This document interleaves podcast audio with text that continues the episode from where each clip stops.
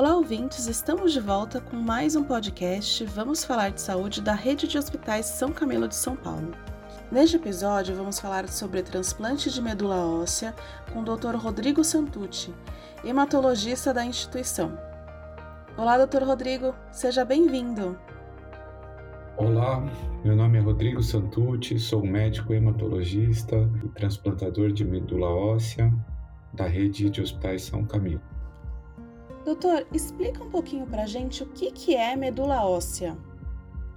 A medula óssea é o que tem dentro dos ossos da gente. O osso da gente ele não é totalmente sólido.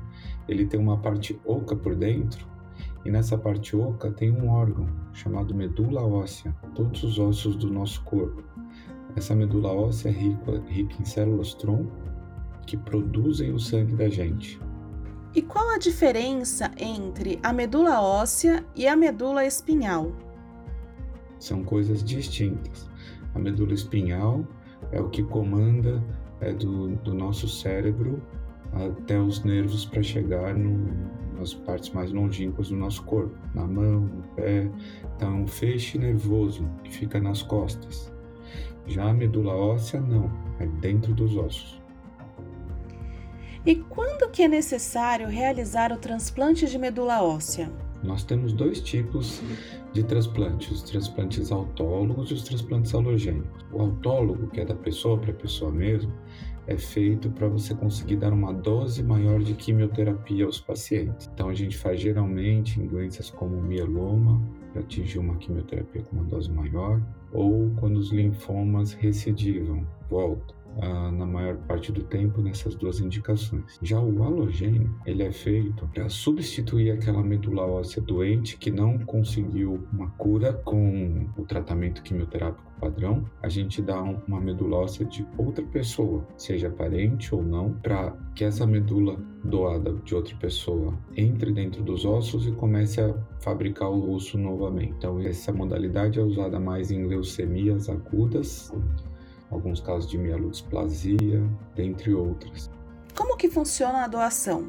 Ah, geralmente a gente faz algumas injeções subcutâneas para que essa célula tronco que mora dentro do osso, ela consiga circular, saia de lá, consiga circular pelas nossas veias e artérias. Aí a gente coloca um catéter ou mesmo um acesso venoso periférico em quem vai doar e a gente faz uma espécie de diálise que a gente chama de aferese. E nessa leucoaferese, a gente filtra o sangue da pessoa, captando apenas as células tronco, e a gente fica com uma bolsinha de células tronco, que é a medula. E todo o restante do sangue, as plaquetas, hemácias, plasma volta para a pessoa mesmo. Então é como se fosse uma diálise para captar essa célula tronco. Assim é a doação da medula. Doutor Rodrigo, qualquer pessoa pode ser doadora? Como que eu faço para ser uma?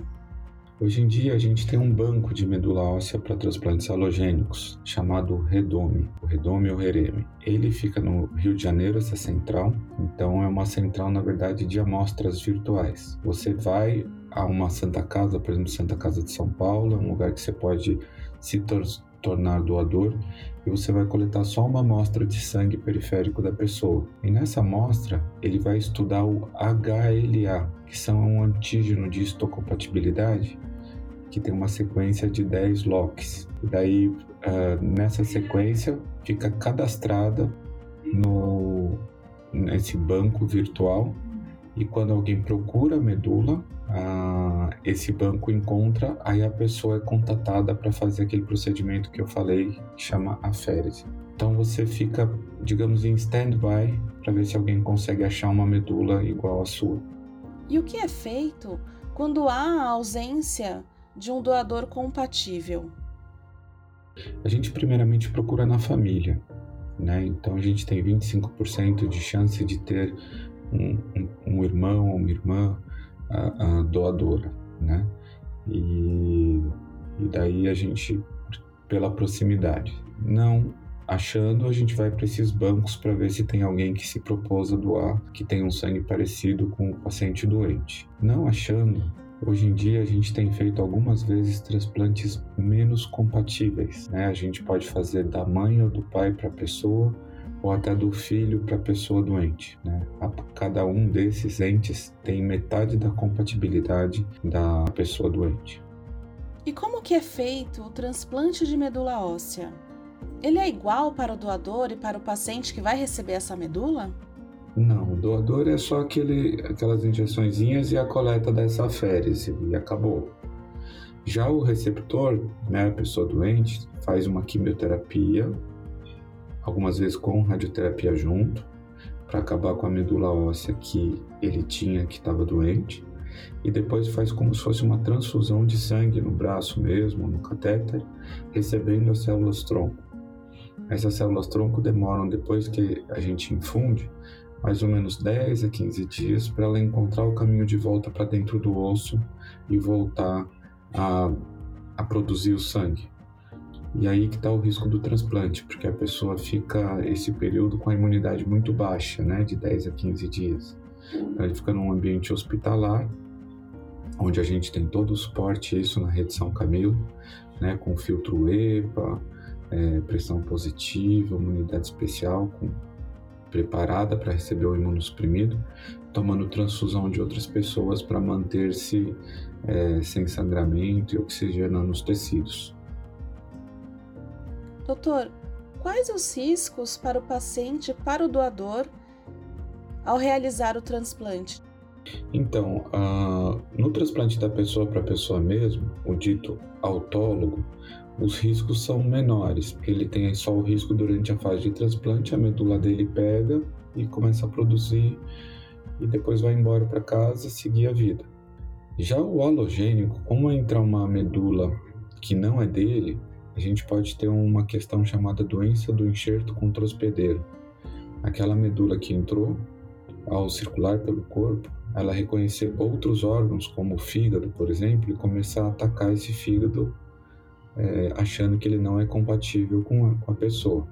Então a gente tem que dar imunossupressores para modular essa essa resposta imune da pessoa. Esses imunossupressores podem ajudar a dar infecções. Então tem tanto o risco de infecções, né, a mais longo prazo, quanto os riscos também de dessa doença do enxerto contra hospedeiro, de reconhecer algum órgão e atacá-lo.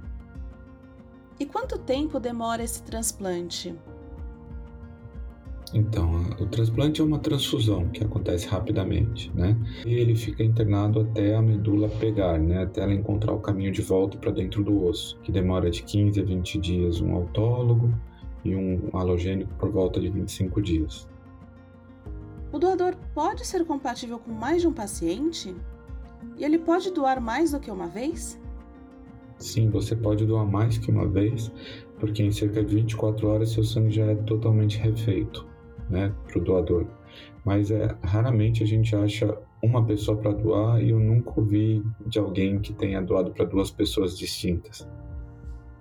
Doutor, como é realizado o transplante de medula óssea aqui na rede de hospitais São Camilo de São Paulo?